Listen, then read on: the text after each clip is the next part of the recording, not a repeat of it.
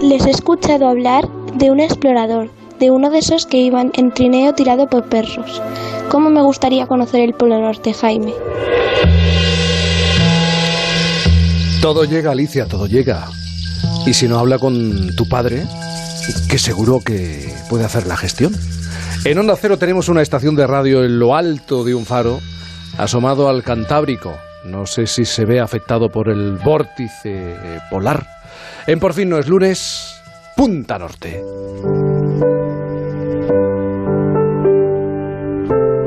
Javier Cancho, buenos días, ¿cómo estás? ¿Qué tal, Jaime? Buenos días a todos. Buenos días. Eh, ¿Te parece bien la recomendación que le he hecho a Alicia? Que si Sí. quiere conocer eh, y quiere viajar, pues que lo hable con, con papá, ¿no?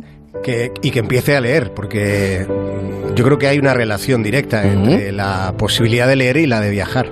Así que. Muy directa, tienes razón. Sí. Oye, no se trata de comparar, eh, porque yo creo que, y tú estás de acuerdo seguro conmigo, que comparar tiene un punto destructivo o, o negativo. ¿eh? Eh, bueno, a lo mejor destructivo es muy exagerado, pero negativo. Pero resulta inevitable pensar en lo virtual de la vida que llevamos en este tiempo, ¿eh? de la vida humana. Y sobre todo si lo comparamos con, con otra época, con otras épocas. ¿Te has dado cuenta de una cosa, Javier? Ya no existen exploradores como tal. Ya no los hay.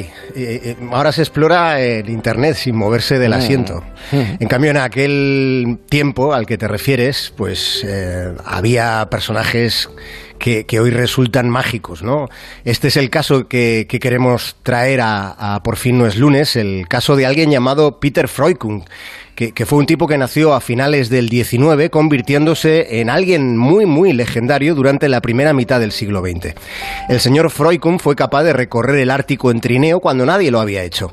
Y esto del, del vórtice polar que ha congelado Chicago estos días, pues podríamos decir que ha sido una pequeña brizna invernal en las comodidades de nuestro tiempo al lado de la tormenta de nieve de la que él consiguió escapar. Y lo logró haciéndose un cuchillo con sus heces congeladas. A veces digo heces, pero en ocasiones hay que llamarlas por ese otro Mm, nombre que tiene sí. más sonoridad y, y que todos tenemos en mente, ¿verdad? En aquel instante, Jaime, Freukun no estaba para prejuicios o risitas facilonas. En aquel momento pensó en cómo sobrevivir y puede decirse, puede decirse, que una mierda le salvó la vida. Además, no hay que traducir lo que significa. Eh, mira, fíjate, me estás hablando de Freukun, ¿no? Se pronuncia así. Inmediatamente me ha venido la imagen de, de la cuadra Salcedo. Pues tipos parecido, duros. Sí. tipos duros. Sí, tipos que, que- fueron renacentistas de lo, de lo que es la vida práctica y activa. Eh, No paró de moverse Freukun, se escabulló de los nazis, participó en una película de Hollywood, ganó luego al final de su vida un concurso de televisión, en fin, que no se aburrió. Nosotros tampoco, mientras tratábamos de aproximarnos a su tiempo y a su vida, habiendo calibrado casi todo lo que se ha escrito sobre él y siendo conscientes también, Jaime, como acostumbramos aquí, siendo conscientes de que algunos han tratado de inflar parte de los acontecimientos, exagerando quizá ciertas peripecias para convertir en épicas situaciones que ya, sin adornos, pues nos parecen muy interesantes. En cualquier caso, como algunos han procurado recordar en torno a esta figura, Freukun fue alguien real y fue cierto casi todo cuanto sobre él se ha contado. Y Javier, ¿cómo le dio por, por recorrer mundo, descubrir mundo? ¿De dónde era ah, Freukun? Pues era danés y, siendo como fue un explorador, pues también se dedicó a otras actividades porque en, en otros tiempos uno no solía dedicarse a una sola cosa. Hizo de periodista, participó en trabajos de antropología porque conoció bien a los moradores de los pueblos esquimales de las regiones árticas. De hecho, en, en el año 1911, Freukun se casó con una inuit, con una esquimal llamada Navarana Mekupaluk. Con aquella mujer tuvo, llegó a tener dos hijos antes de que ella se muriera prematuramente de gripe. Su segundo matrimonio ya fue en 1924, fue con Magdalena Bang, que era una rica aristócrata danesa de la que terminó divorciándose. Y ya la última vez que acudió a la iglesia fue para casarse con Dagmar Kohn, que era una maestra, una diseñadora bastante influyente en la ciudad de York. Pues fíjate, en unos segundos has hecho la crónica amorosa ¿eh? y sentimental mm, de este explorador y yo creo que realmente lo que te interesa y nos interesa es saber cómo fue su vida cuando cogió la mochila, se la puso a la espalda y se dedicó a recorrer eh, mundo, mundo lleno de peligros. Sí, y esos peligros, eh, esos peligros fue a encontrarlos a Groenlandia, a esa isla de América del Norte que está entre el Océano Atlántico y el Océano Glacial Ártico. Groenlandia, que es una isla de paisajes soberbios que sigue perteneciendo a Dinamarca. Y hemos dicho que Freukun era danés y esa fue la conexión. Pensemos en que hoy en día, hoy, eh, eh, en Groenlandia, no existe ninguna carretera que una dos núcleos de población. De modo que para ir de una aldea a otra aldea o de una ciudad a otra hay que usar o bien el avión o, o ir en barco, en motonieve o en trineo de perros. Insisto, Hoy, estas son las condiciones allí en Groenlandia. Hace más de 100 años, Freukun hizo amistad allí en Groenlandia con mm. el antropólogo Knut Rasmussen, y ambos fueron los primeros seres humanos en atravesar el paso del noroeste con trineos de perros. Hicieron un viaje a través del interior del hielo, un viaje que casi les mata varias veces. Atravesaron casi 29.000 kilómetros desde Groenlandia hasta el Pacífico para encontrarse allí con el origen del pueblo inuit. Fueron varias veces las que Freukun hizo la ruta del noroeste y en una de aquellas expediciones, Jaime, quedó atrapado en un refugio por una tormenta de nieve inclemente. Aquello duró tanto tiempo que se le acabaron los víveres primero y después los materiales para permanecer aislado del frío. De manera que ese refugio donde estaba comenzó a congelarse con él dentro. Claro, ahora lo entiendo todo. Ahora es cuando llega el momento excremento, ¿no? Sí, fue, fue en ese momento cuando eh, se vio tan apurado, con una situación tan agónica, eh, con una expectativa tan limitada, que terminó tallando un cuchillo hecho con heces, con sus heces. Necesitaba algo con lo que valerse al salir a la intemperie, a la que tenía que acudir para tratar de sobrevivir porque la única posibilidad de salvarse era llegar al campamento base. Pero en medio del camino, y dadas las circunstancias, se le congelaron varios dedos de los pies. Se percató de que se le estaban gangrenando y con aquel cuchillo que él mismo se había hecho, se los cortó, se cortó a sí mismo varios dedos.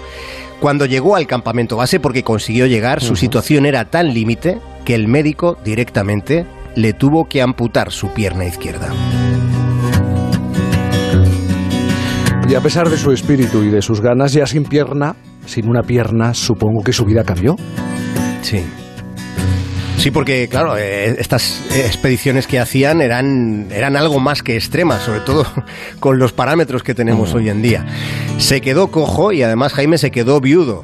Habíamos dicho que su, su, esposa murió de forma prematura, así que acabó regresando a Dinamarca, donde allí empezó a trabajar como periodista para el diario Politiken, que en su momento tenía prestigio allí en ese país. Después llegaría a ser editor jefe en una revista y hasta llegaría a montar una compañía cinematográfica allí en Dinamarca. Y fue así como en 1932 eh, regresó a Groenlandia para una coproducción con la Metro Goldwyn Mayer.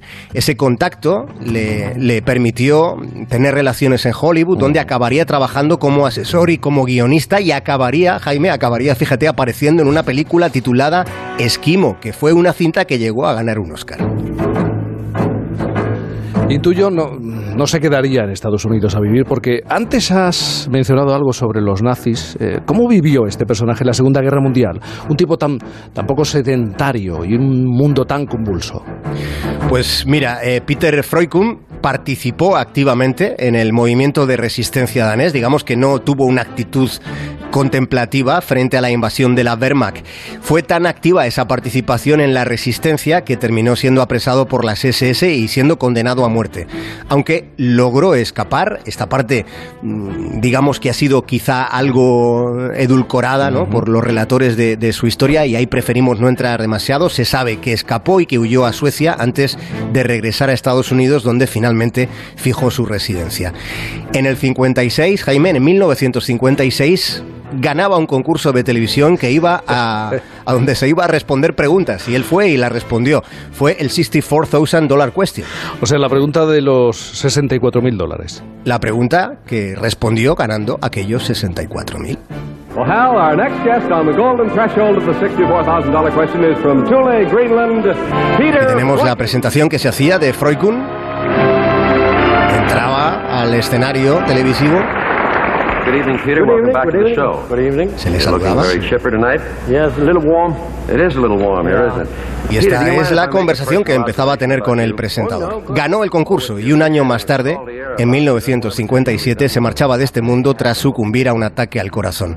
Sus cenizas, claro, fueron esparcidas en las montañas de Groenlandia. La televisión actual hubiera sido un buen medio para contar su historia, ¿eh? para recrear su historia en una serie, una serie de televisión. Qué curioso que acabara apareciendo en un programa de televisión, en un concurso. puede sí, decir, es muy televisivo decir- el- sí, el personaje, es verdad. que ha vivido todo tipo de situaciones extremas. Incluso participar en un concurso de, de televisión. Javier, Ahora, nos ha Jaime, encantado. vamos a, a colgar unas fotos, si te parece bien, en Sí, Twitter sí, sí, para que la gente se haga una idea de, lo, de, lo, de la magnitud de, de- de la historia, porque ya solo en fotos, él y, a- y alguna de sus parejas resultan personajes pintorescos al máximo. Se llamaba Peter Freukun. Muy interesante, como siempre, eh, Javier. De verdad, un abrazo muy grande, a pesar de habernos enviado eso del vórtice polar que nos está helando a todos en este, en este país. Un abrazo muy grande. Disfruta del domingo. Un abrazo caluroso. Buen día.